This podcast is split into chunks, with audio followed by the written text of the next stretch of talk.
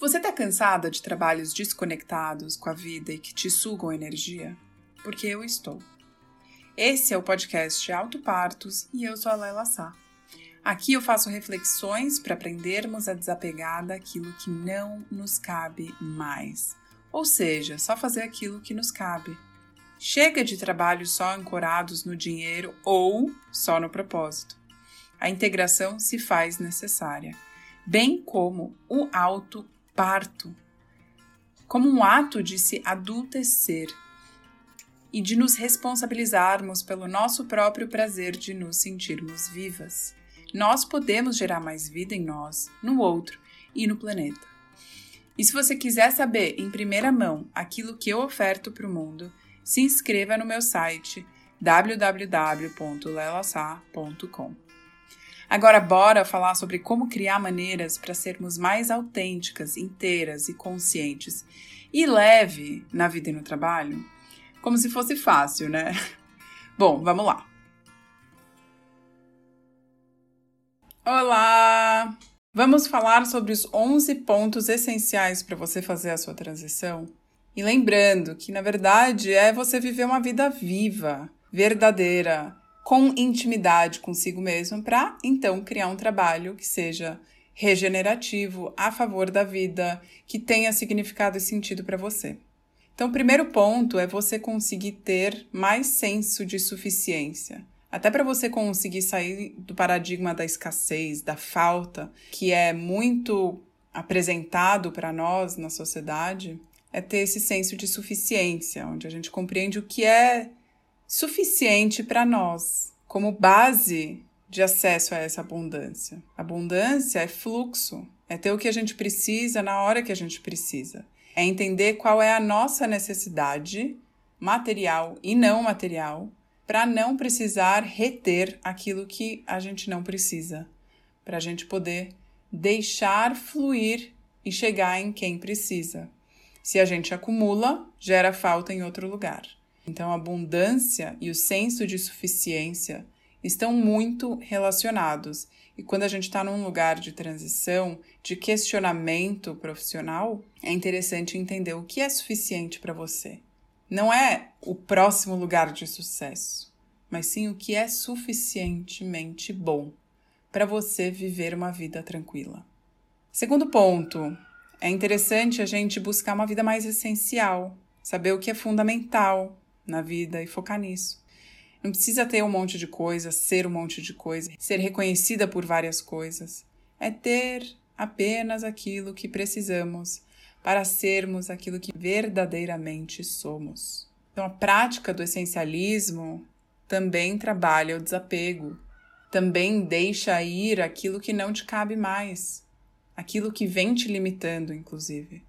Quando a gente coloca em movimento aquilo que não precisamos, a gente abre espaço para receber aquilo que a gente precisa.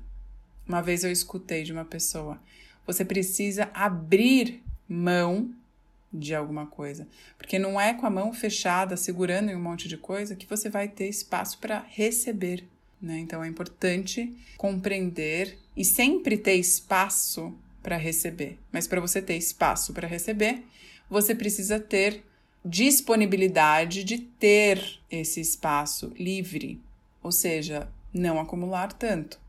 Né? Isso não significa só materialmente, mas é em relação a ideias, é em relação a amigos, é em relação a o que você consome de informação.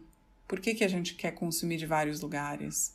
Entenda onde você vai consumir e é apenas daquele lugar. Não é que você vai trabalhar a desinformação, mas é uma escolha por um lugar confiável, de qualidade, ao invés de ficar lendo um milhão de coisas que as pessoas postam, por exemplo. O seu tempo vai pelo ralo, a sua energia vai pelo ralo.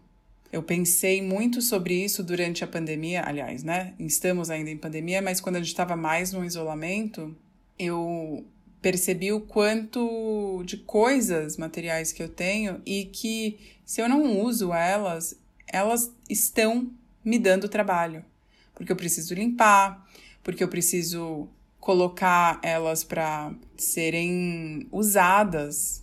Uma vez eu abri meu armário de sapato, eu nem tenho tanto, mas é fechado, então gerou mofo. Aí tem todo o trabalho de cuidar daqueles sapatos.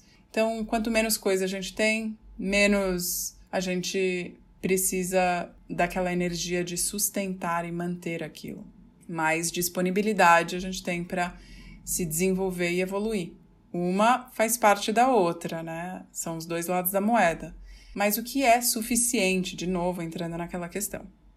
O terceiro ponto é você ter esperança. A Joanna Macy, que é uma autora maravilhosa, ativista, e criou um lindo trabalho que chama O Trabalho que Reconecta. Ela fala muito sobre a esperança, inclusive escreveu um livro que chama Esperança Ativa.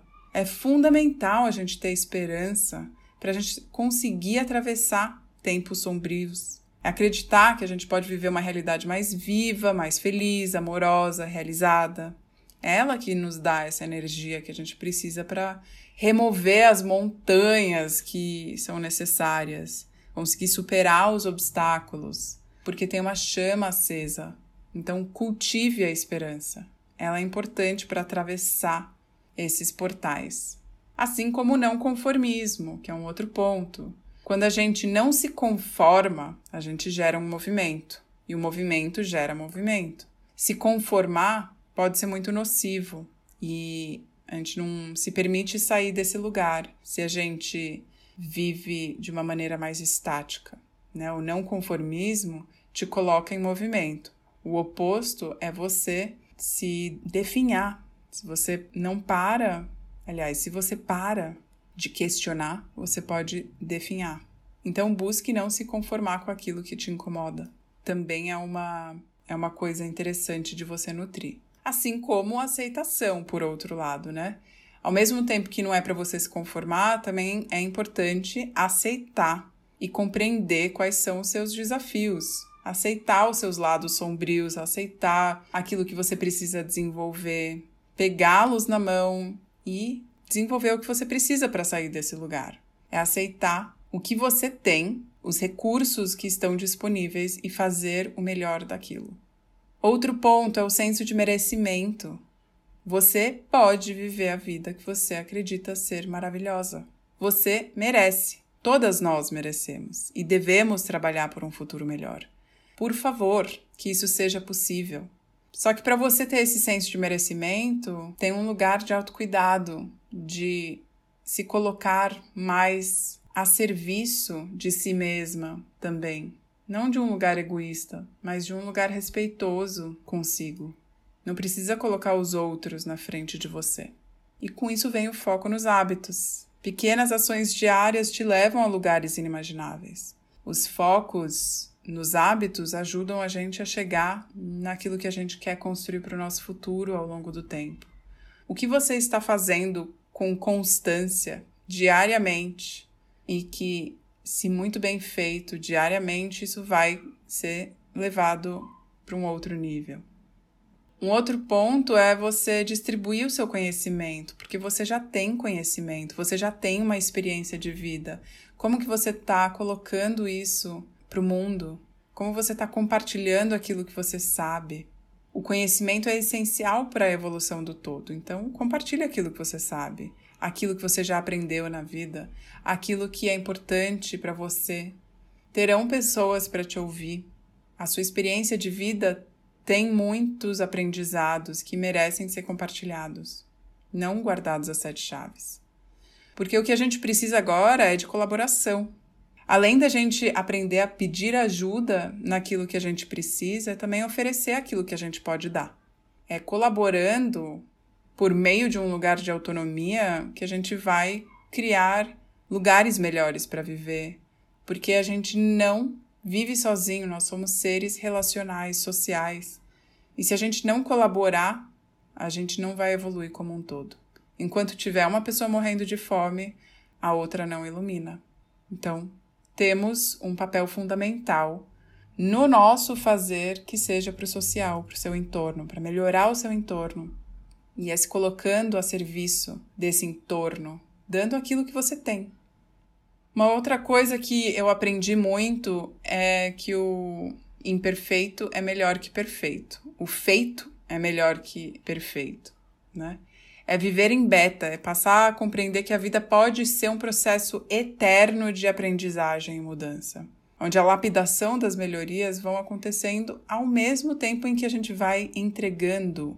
Não tem um momento específico em que você fale: agora eu estou pronta para ser mãe, agora eu estou pronta para ser a melhor profissional. Tem o que você tem hoje, e isso é o suficiente para hoje. Amanhã você vai ter mais um pouquinho do que você precisa. E se a gente esperar o momento certo de fazer as coisas, não chega. Eu atendo várias mulheres que estão estudando há anos e ainda não fizeram um movimento profissional que elas querem, alguma virada específica, porque elas acham que ainda não sabem o suficiente. Mas é tudo uma questão de perspectiva.